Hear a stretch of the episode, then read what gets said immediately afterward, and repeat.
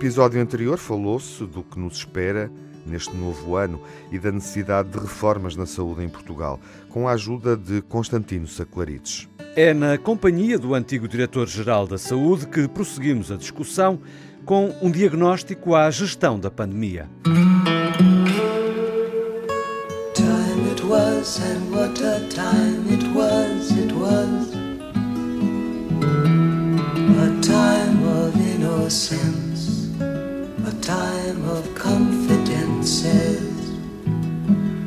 Long ago it must be, I have a photograph. Preserve your memories, they're all that's left you. A saúde pública ocupou o nosso último encontro eh, na emissão que fazemos eh, do Old Friends. Vamos avançar e prolongar a reflexão que fizemos na conversa anterior, eh, olhando para a pandemia. Após um biênio vivido nestas circunstâncias, o que pode suceder neste novo ano, 2022, será o ano da endemia. É uma questão que está a ser muito uh, discutida do ponto de vista médico, científico, e que desafios se colocam uh, na gestão deste problema global de saúde pública, ponto de vista de comunicação, comunicação da vacinação, que etapa uh, será a seguinte, distribuição também das vacinas, um problema que por vezes, enfim, é esquecido uh, ou menos cuidado quando olhamos para, para o dia a dia uh, e quando olhamos para uma situação como aquela que estamos a viver, no fundo, uh, em Portugal e na Europa, olhando para o lugar onde estamos, para, para a nossa centralidade desde há cerca de mês e meio. Como podemos aprender e evoluir a partir do que vivemos? E essa também é uma reflexão que fazemos com um convidado especial, Constantino Saclarides, que foi diretor da Escola Nacional de Saúde Pública, diretor-geral da Saúde uh, e integrou também os quadros da Organização Mundial de Saúde, a OMS, durante década e meia e está connosco para esta emissão. Vou já saudar uh, o professor Constantino Saclarides, que volta ao Old Friends, mas primeiro Uh, cumprimento o Manuel Sobrinho Simões. Olá, Manuel. Olá, olá. O Júlio Machado Vaz. Olá, Júlio. Olá, Tiago. E o Miguel Soares. Olá, Miguel. Viva, Tiago Alves. Olá, Miguel. Uh, e, e, nesse sentido, uh, do que hum. nos espera, no fundo, neste uhum. ano, uh, na última conversa traçamos aqui algumas pistas, com a ajuda do professor Constantino Saclarides, sobre o que é que pretendemos, afinal, para a saúde no país. de um lado, quem acha que a estratégia passa por despejar mais dinheiro no Serviço Nacional de Saúde, por outro, quem pensa que os privados devem ter uma maior presença. Se bem entendi, o professor Constantino Saclarides, a solução estará algures, a virtude estará algures no meio, mas é difícil encontrar esse equilíbrio, é preciso uma gestão mais cuidada, uma coordenação, enfim. Quando passamos para uma análise mais micro, eh, de um problema muito concreto e que eh, desafia tanto o Sistema Nacional de Saúde, eh, público e privado, como o da pandemia, que ainda infelizmente atravessamos.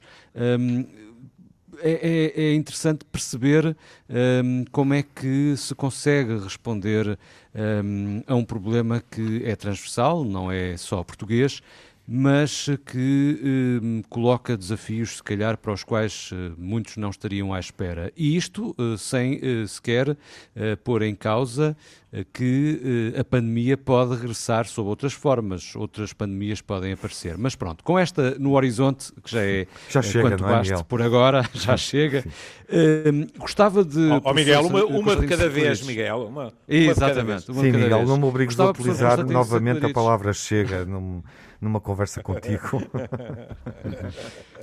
o que é que, do seu ponto de vista, eh, tem corrido bem na gestão da pandemia em Portugal? O que é que não tem corrido tão bem? E como pode ainda correr? Bom, uh, muito obrigado pela pergunta, obrigado também pelo convite para participar nesta sessão. E bem-vindo já agora. Uh, eu, eu, eu, devo dizer que a sua pergunta que a sua pergunta eh, coloca-me um problema eh, particular, que é o seguinte: eu tenho defendido o ponto de vista, e com, com outras pessoas, naturalmente, que eh, não fazemos avaliação eh, no período quente. Eh, ou seja, a avaliação. Considera que é ainda estamos no período quente? estamos num período quente, naturalmente. Estamos com uma onda pandémica não tão grave em termos Eu estava com a esperança que me dissesse que já estamos prestes a entrar na endemia. É, o Prestes é, é, é enfim, isto, era um, isto era um ato de fé da minha dá, parte. Dá para muito. Não, não, mas não, não, não, estamos... professor, professor, desculpe só, é que o professor sim, também é muito crítico porque o senhor costuma sempre falar na ditadura do imediato e até costuma dizer que esta coisa é onde os políticos se juntam aos, aos, mei, aos mídia e é verdade. E o que o senhor está a dizer, de facto, o senhor é contra a ditadura do imediato. E, e nós aqui todos estamos, temos sempre à rasca, porque o, o, imediato, é muito, é muito sedutor. Mas realmente o senhor, o que está a dizer, a, a sua pergunta foi chata, porque o senhor não pode responder. Não, é, é, é não quer dizer, nós, quer dizer, o, o que, o, o, que, o que temos defendido é que há alturas de aprendizagem. É? aprendizagem sistemática, aprendizagem pensada. A primeira altura dessas foi o verão de 2020. E houve, havia nessa altura a necessidade de olhar para a primeira onda pandémica, olhar para o incidente de Lisboa e aprender alguma coisa com isso. Não fizemos essa avaliação. A segunda oportunidade foi na, no fim da primavera deste ano, não é? Uhum. Também não fizemos a avaliação nessa altura. Uh, agora temos que responder a este desafio imediato, não é? Uh, apontamos o que vemos, analisamos o que vemos, contribuímos para saber se é melhor, mas a análise será daqui a um ou dois meses, quando tivermos os dados todos, a serenidade necessária para pensar no que é que podemos aprender. E sobre isso, uh, deixe-me dar três exemplos que me parecem muito importantes para o que estamos a falar agora e o que precisamos falar no futuro.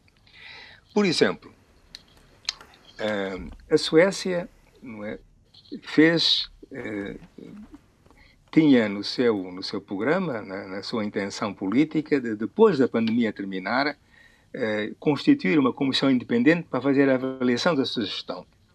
Como as coisas não correram bem, estabelecer essa comissão no verão de 2020. Eh, e, portanto, essa comissão já produziu dois relatórios sobre o que é que aprendemos da gestão da pandemia. E essa comissão é uma comissão independente do poder político, completamente político e nomeada pelo governo. Isso é, é, a situação da, eh, da Suécia. E essa comissão foi particularmente, digamos assim, incisiva na falta de preparação dos lares suecos para prevenir a invasão do, do Covid-19 entre a população mais idosa. Ou seja, é possível disso, fazer a avaliação da gestão em tempo real. Exatamente. Em tempo real, enfim, eh, periodicamente, não é todos os dias. sim, é? sim. É periodicamente. Claro, claro, claro. Uh, o, Miguel, o Miguel quis dizer, no fundo, aprender e pôr em prática num tempo muito curto. Uh, exatamente. É, é, isso que fizeram. os erros, não é? Não é? Exa exatamente. Fizeram, não, não, não fazem em qualquer altura, não, não estão a relatar todos os meses. Sim, sim. Mas fizeram, a comissão foi constituída no verão e teve o seu primeiro relatório no fim do ano. É? Eh, portanto, eh, procurando aprender o mais depressa possível, mas não precipitadamente e através de um mecanismo independente, portanto, defendido das várias enfim, opções e controvérsias políticas. Dinamarca fez a mesma coisa. Uh, constituiu uma comissão independente. Essa não foi constituída pelo governo, foi constituída pelo Parlamento e, portanto, de base parlamentar, que também produziu há, há alguns meses o seu primeiro relatório sobre o que é correu bem, o que é correu mal na gestão. A intenção, não dizer mal das pessoas, não fazer críticas gratuitas, mas aprender com a experiência. O Reino Unido não fez uma comissão independente, foram duas comissões parlamentares do Parlamento inglês, a Comissão da Saúde e a Comissão Associada à Ciência e Tecnologia, que fizeram há pouco tempo um relatório com o mesmo propósito. E, de facto, se examinarem os três relatórios, feitos com a intenção de aprender e feitos eh, não em termos de arqueologia daqui a um ano, daqui a dois anos, daqui a uhum. 20 anos, feitos em tempo úteis, não temos um mecanismo que nos permita aprender. Nas culturas sul isso é mais difícil. Uhum. Nós temos dificuldade em criar mecanismos de aprendizagem. Não basta ter vontade de aprender, é preciso criar mecanismos que, pela sua constituição, pela forma como funcionam, pela, pelo respeito que têm na sociedade, pela credibilidade que têm na sociedade, de facto produzem aprendizagem. Uhum. E, por exemplo, quer o relatório dinamarquês, quer inglês, tem um aspecto muito interessante em termos da história dessa pandemia, que é o seguinte: até 16 de março de 2020, o modelo que utilizávamos para a gestão da pandemia era o modelo da gripe, que se revelou altamente insuficiente para fazer a gestão da pandemia do coronavírus. Só nos, em 16 de março, após os estudos publicados do Imperial College de Londres, é que fizemos a transição da gestão da pandemia pelo modelo da gripe pela, pela gestão da pandemia pelo novo modelo associado ao coronavírus. E a questão, quer um relatório, quer outro põe, é porque é que isso passou em claro. Porque é que não percebemos tão cedo? Porque é que a relação entre a política e a ciência não permitiu, não permitiu perceber mais, mais cedo que o modelo da gripe era o modelo errado? E isto é, é, é uma discussão muito interessante porque permite penetrar profundamente na forma como a ciência funciona, no seu conservadorismo, porventura, uma vez ou outra, na dificuldade de constituir o hábito do consenso eh, que permita uma funcionalidade de síntese que é necessária para ter aconselhamento científico, e, por outro lado, a falta de experiência do poder político de criar um diálogo com o poder científico, com o conhecimento, que permita aprender precocemente. Portanto, nestas avaliações há uma riqueza de análise, há uma riqueza de interrogações não é, que nos fazem muita falta. E, portanto, eh, sem fugir à pergunta e, e, não querer dizer nada sobre o que se faça agora, devo dizer que eh, há momentos para avaliação e então devemos fazê-la na primavera, pelo menos, para aprendermos alguma coisa dos últimos 20 anos. O momento atual é um momento curioso, difícil e inesperado. Ainda a 3 deste mês, a 3 de janeiro, no British Medical Journal, há uma larga centena de profissionais, técnicos, cientistas de saúde que publicam um artigo sobre o presente e futuro próximo. E o que dizem são duas coisas. Há, há, há no fundo, dois modelos. Há um modelo cujo extremo é o modelo chinês, não é? Não passa vírus nenhum. A, a mais pequeno sinal de transmissão, caímos sobre o mundo, fechamos e condicionamos. É, é esse extremo, não é? é? A mais pequeno sinal, nós fechamos a sociedade e não queremos saber as suas consequências, é assim. E o modelo oposto é que, como estamos vacinados, não precisamos fazer mais nada. É, a vacina, com todas as qualidades e limitações que conhecemos, por si só chega para nos proteger o suficiente e, para além da vacina, devemos ver sem outra preocupação. Não devemos dar importância suficiente a alto nível de incidência que provoca disfunções, como sabem, como é patente hoje em Portugal, de grande, de grande monta. E, portanto, o, o, que no fundo eles propõem são um conjunto de medidas que ficam meio caminho entre os extremos. Nem só pensar que estamos vacinados e bem vacinados, e a vacinação facto um grande sucesso no nosso país, isso basta só por si, nem podemos cair nos extremos de eh, desconsiderar toda a importância de continuarmos a viver, de continuar a relacionarmos, de continuarmos a ter uma vida eh, que seja satisfatória que nos permita fazer aquilo que precisamos de fazer para vivermos bem. Eh, e, portanto, e o que aconselham nesta matéria é, por exemplo, posso dar alguns exemplos para não ser muito longo. Primeiro, considerar que Covid-19 é uma infecção que se transmite pelo ar e, como consequência, a ventilação dos espaços é muito importante, espaços interiores, isso tem sido uma, um, um, assunto realmente pouco tratado entre nós de uma forma persistente e consistente. De forma clara, em sim. segundo lugar, uhum. em, em segundo lugar, não podemos deixar de dar importância aos níveis de incidência, uma vez que paralisam os cuidados primários, paralisam a saúde 24, paralisam a saúde pública e, portanto, temos de alguma forma evitar incidências extremamente grandes que provocam esta paralisia e eh, temos que eh, não nos esquecer que enquanto houver países com grande incidência da doença, nós não estamos a coberto de ter uma nova variante uhum. mais agressiva e pior do que temos atualmente. Pois é. Mas, ó, ó, ó professor, essa articulação política-ciência, como o professor disse e escreveu, no fundo a pandemia só veio destapar o caldeirão em termos dessas dificuldades, não é? Porque isso vinha claro. de trás. Claro. Como em tantas claro. outras áreas, o que, aquilo a que assistimos foi uma agudização de insuficiências. Pronto, eu sou suspeito porque na saúde mental, então, é, é de uma evidência consensual, não é? Mas é preciso reconhecer isso. Sim. Claro, é, é, é como dizem muito bem, de facto, a pandemia destapou um conjunto amplo das nossas insuficiências das nossas limitações. Agora, o que temos que evitar a todo custo é tapá-las de novo. É. é. Claro. E é por isso que eu não gosto muito da expressão de virar a página. É? Claro.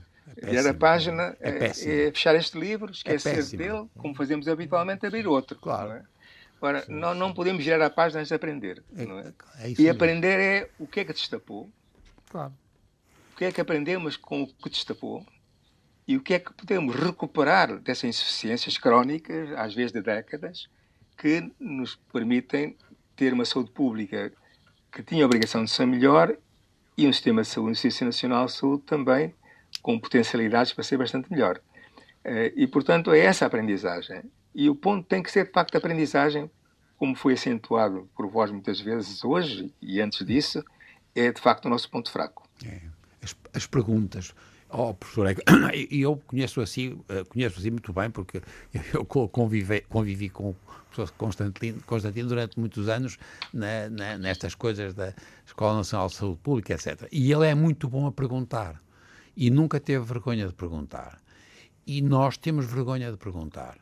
E, infelizmente, como temos de facto o presentismo e o imediato, como a pessoa tem vergonha, não chega a fazer a pergunta isto, eu agora estava, desculpe lá, isto agora é uma, é uma coisa, parece, o Júlio Vaz é costuma dizer que são estas coisas meias da, da, da, da ordem mental, mas é, ele, o, o professor estava a dizer há bocado, nós somos, e tem muita graça, porque nós, ao contrário dos franceses que têm o être, nós temos um, um, verbo diferente que é o estamos, além do somos, é o estamos. E tem graça, agora é outro parênteses, desculpe lá, mas acho que não sei quem é que perguntou. Este é reto. Olha, este é reto. Mas, mas, visto, mas visto que quando ela morreu, a Lourdes Castro, há um tipo Sim. que lhe diz que, que, sempre que lhe telefonavam perguntava: Oh, oh Lourdes, e como é que você está? E ela respondia: Estou. E é muito, e é muito. É, é o estamos. E o, que o professor Constantino está a dizer isso é o estamos. E o estamos não, vi, não viramos a página. Nós temos que perceber, antes de virar a página, temos que perceber onde estamos. Não é quem somos, percebem? É onde estamos. Para mim, o verbo, é, o nosso verbo estar é mais importante para resolver alguns problemas do dia a dia do que o ser. Isso, epá, isso foi profundo, pá, foi profundo. E levava-nos longe, não gozes, não, é? não gozes, não gozes. Não é? Porque para qualquer mudança também implica que o ser esteja envolvido, não é? Mas, mas enfim. pá, mas é muito, é, é... Mas, mas, há aqui qualquer coisa que, que me interessa particularmente. Hum. Uh, e, portanto, uh, vou reivindicar também o direito a fazer um parênteses. Que é assim. o, o, o professor Saclari diz, e, e, e diga-se passagem, a pandemia fez o mesmo, não é? Uhum. Aliás, essa questão da Comissão uh, sueca, não é? Sublinhou-o bem. Mas o professor Saclarides, uh, nesta última entrevista, mais uma vez, sublinhava a importância de estarmos com um enorme desafio que é o envelhecimento. A integração dos serviços, a atenção ao percurso das pessoas, não é? Inclusivamente em termos algo que é uma questão premente, a questão do recurso às urgências. Hum. Por uma, uma questão são urgências, ponto. Outra questão, e estou a citar o professor Saclarides, ele me corrigirá se eu estiver a trair no seu pensamento. Outra coisa são agudizações de situações crónicas que não deveriam chegar àquelas urgências. Estou correto, professor Saclarides? Que deveriam ser recebidas a outros níveis. Exatamente. Deveria Bom, ser eh, possível lidar com elas a outros níveis, não é? E isso, dou-lhe já a palavra, leva-me a, uma, a uma coisa que, que, que, me é muito querida, por causa da questão da, da, da articulação. Por exemplo, a, a, esta, esta fatia cada vez maior da população, com eh, múltiplas mobilidades, com, eh, eh, além disso, cocktails terapêuticos e com circunstâncias externas, muitas vezes complicadas. Veja-se os artigos que saíram ultimamente sobre o frio nas casas portuguesas. Verdadeiramente lamentáveis. Na questão da articulação, para mim, algo que, que eu acarinho muito é a questão da prescrição social. Porque acho que esta articulação entre saúde e segurança social, de que nós já temos alguns exemplos, por exemplo, em Lisboa eu fui desencantar um artigo do nosso colega Cristiano Figueiredo, do SF Baixa, mas com outras, uh, uh, com outras situações também em Lisboa, é? em que ele diz que 80% do estado de saúde depende das condições de vida. Ora bem, se não há esta articulação, neste caso, eh, eh, entre saúde e segurança social, em que situação é que se encontra a equipa de saúde quando, muito mais que receitar este medicamento ou aquele, aquilo que se lhe impõe em consciência é dizer temos que alterar estas condições de vidas e aquelas. É ou não é uma necessidade premente, professor?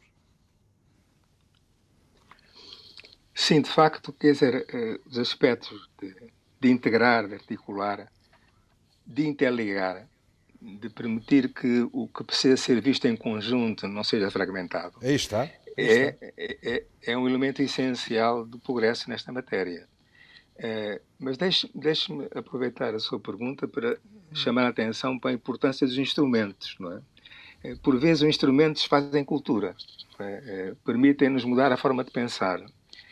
E há um instrumento dizer, que nós tentamos há alguns anos que, que, que, se materialize com algumas experiências feitas, mas ainda sem sucesso definitivo, é que nós precisamos de ter um sistema de informação na saúde que é encabeçado por um plano individual de cuidados. Não é? Ah, é hum. um, um, uma peça de informação ah. que resuma aquilo que nós eh, somos em termos de saúde, que tenha aqueles objetivos que procuramos alcançar nos nossos cuidados de saúde e que possa, possa ser partilhado para todos que claro. participam no processo de cuidados. É.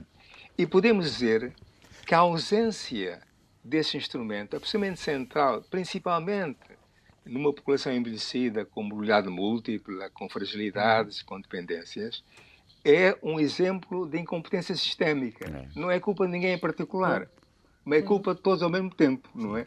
E com a incapacidade de o fazer. E isso tem a ver com o comentário eh, há pouco em relação às urgências. Está a ver, se eu tenho uma planificação de cuidados, eu, digamos, eu sou da casa. Quando aparecer em algum serviço, seja de emergência ou outro qualquer, eu sou encaminhado de outra forma, não é? Claro. Porquê? Porque a minha agudização está prevista, vai possivelmente acontecer. E como está prevista, eu sei o que vou fazer quando ela acontece, sei para onde vou. Não sou hum. novidade. Novidade é a pessoa que caiu para ter uma perna, ou que tem uma amigdalita aguda. Isso não, não, não é freguês, digamos assim. Não, é? aparece hum não é? Para consumir independentemente de qualquer história. E esse precisa de um atendimento para as pessoas que não têm história, não é? ou não têm história relevante para o caso.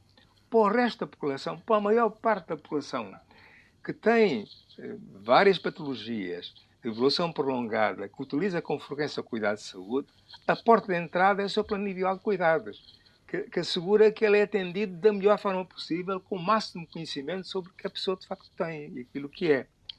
É, e, portanto, isto é uma coisa do mais simples que se pode imaginar no conjunto da complexidade que temos. Não é? Portanto, é. temos que ultrapassar esta incompetência sistémica. É verdade. Temos esses instrumentos. São viáveis, são possíveis, eh, existem em várias partes do mundo. É uma questão de nos concentrarmos naquilo que são os desafios. deixe-me dizer duas coisas sobre isso só. É? O ponto de partida são sempre os desafios do nosso tempo. Uhum. O envelhecimento é um dos grandes desafios do nosso sistema de saúde. Mas, para além do envelhecimento, há também o futuro das crianças e dos jovens eh, e do seu percurso de vida. E temos que ver isso simultaneamente. Eh, apesar do grande desafio do envelhecimento, não podemos deixar para trás, deixar de pensar no percurso de vida das nossas crianças e dos nossos jovens. E dou-lhe um número que me impressionou muito quando vi. Um, a Manouche Shafik, que é a diretora da London School of Economics, publicou este ano um livro sobre o contrato social. E um dos temas que refere é a relação de gerações. Eh, como conseguir uma relação harmónica entre os objetivos de saúde das várias gerações. E nesse, nesse trabalho uh, aponta uma curiosidade que me parece muito significativa em relação a esta matéria, que é se em diferentes países perguntarmos se pensam que as gerações de nossos filhos vão viver melhor ou pior do que vemos nós, a resposta é impressionante. Se perguntarem aos chineses se os vossos filhos vão, vão viver melhor que vivemos nós hoje, 78% dos chineses dizem que sim. Se perguntarem aos indianos, 65% dos indianos dizem que a próxima geração vai viver melhor que esta. Se perguntarem aos britânicos, só 22% pensam que a próxima geração vai melhor que esta. E os espanhóis, só 21%. E isso, que é uma impressão, que pode materializar-se ou não, tem um enorme peso na nossa concepção da vida que temos.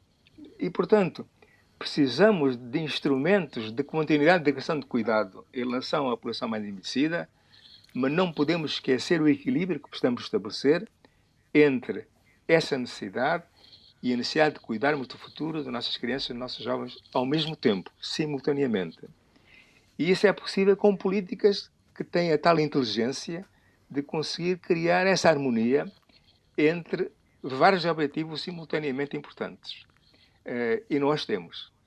Nós temos porque não fazemos ainda as perguntas que correspondem aos desafios do nosso tempo. E, e tenho a impressão que verificaram, devem ter possivelmente já discutido isso, como esta questão da atenção de gerações foi relevante durante esta pandemia. Uhum. Sim, hum, estava a é pensar nisso, estava a ouvi-lo, estava a pensar nisso. Exatamente. Aliás, aquilo que diz dos mais jovens é, é muito bem exemplificado pela facilidade com que, quando nós falamos de responsabilidade cívica, nós estamos quase sistematicamente a pensar em responsabilidade horizontal e não vertical. Ou seja, a responsabilidade para aqueles que se vão seguir a nós, para as gerações que vêm a seguir. E o imediatismo, até nas questões ambientais, está aí escancarado. É? é Perdoarão o plebeísmo. Há interesses no nosso mundo que literalmente se regem por fazemos o que é mais lucrativo e quem vier atrás que fecha a porta. Uhum. Quem vem atrás são os nossos filhos e os netos. É. São eles que vão habitar esse planeta. É, mas o, o professor Constantino Saclay já pôs este problema várias vezes, que é a centralidade das pessoas, que é o que ele está a dizer, hum, não é? Claro. E é, é ao longo do tempo. E, quer dizer, hoje em dia, pá, o tempo de rastro dilatou-se, porque esta coisa da longevidade dilatou o tempo, mas para mim, que sou um gajo analógico, pá, eu fico felicíssimo porque vocês, nenhum de vocês acreditou que a transição digital é que nos ia resolver. Não, não, não é? Para já, é claro que eu sei que há muitos mecanismos e instrumentos que facilitam a, a existência destas plataformas e os planos nada individuais. Contra o digital, nada, nada contra o digital. Agora, as é pessoas, de facto, são cada vez mais analógicas. Pá por estranho que pareça, até porque agora ainda por cima têm falta de contacto, contacto social. E, portanto, para mim, o que é importante é a gente perceber que parte da nossa dificuldade é não sentir em si próprios, em si, no sentido, agora voltamos àquela ideia, que é o estar, estar e, e ser capaz de fazer perguntas que façam sentido para mim e para os outros. E acho que o, o professor Constantino Saclarides foi perfeito nisto. Aprendi imenso, como sempre, de resto. E eu também Até lhe digo mais, professor Staclar. que é o novo professor homem do século XXI é analógico. Claro. É uma frase que nos vai, nos vai pôr a pensar. Não, é, é extraordinário. De uma forma análoga. Uma forma análoga. Uma forma análoga. Até lhe digo mais, professor Saclar, diz. Eu não sei se não se arriscou a com aquilo que nos ensinou, a levar com mais dois ou três programas daqui a três ou quatro meses. É preciso ter cuidado, é preciso ter cuidado, sabe? É pior Fico que um gratíssimo, vírus. professor. É pior que um vírus. É. A pandemia do Old Friends. Bom, foi um gosto. Um abraço, professor Saclarides, e um muito abraço. Obrigado. Muito obrigado. Obrigado, muito obrigado. Até o próximo episódio. Muito obrigado. Tem sido um gosto estar convosco e apreciei sempre a simpatia e a modéstia dos meus companheiros e amigos. é, até uma próxima ocasião e, e, um bom ano. Um bom, um bom ano. Bom, bom ano para si também. E muito obrigado. E para todos os seus. Adeus, gente. E espero que saia daqui analógico. Uh... pense nisso, pense nisso. Reflita um pouco, falamos um dia destes. Um abraço, até à próxima. Até à próxima. E muito obrigado. Adeus, meninos.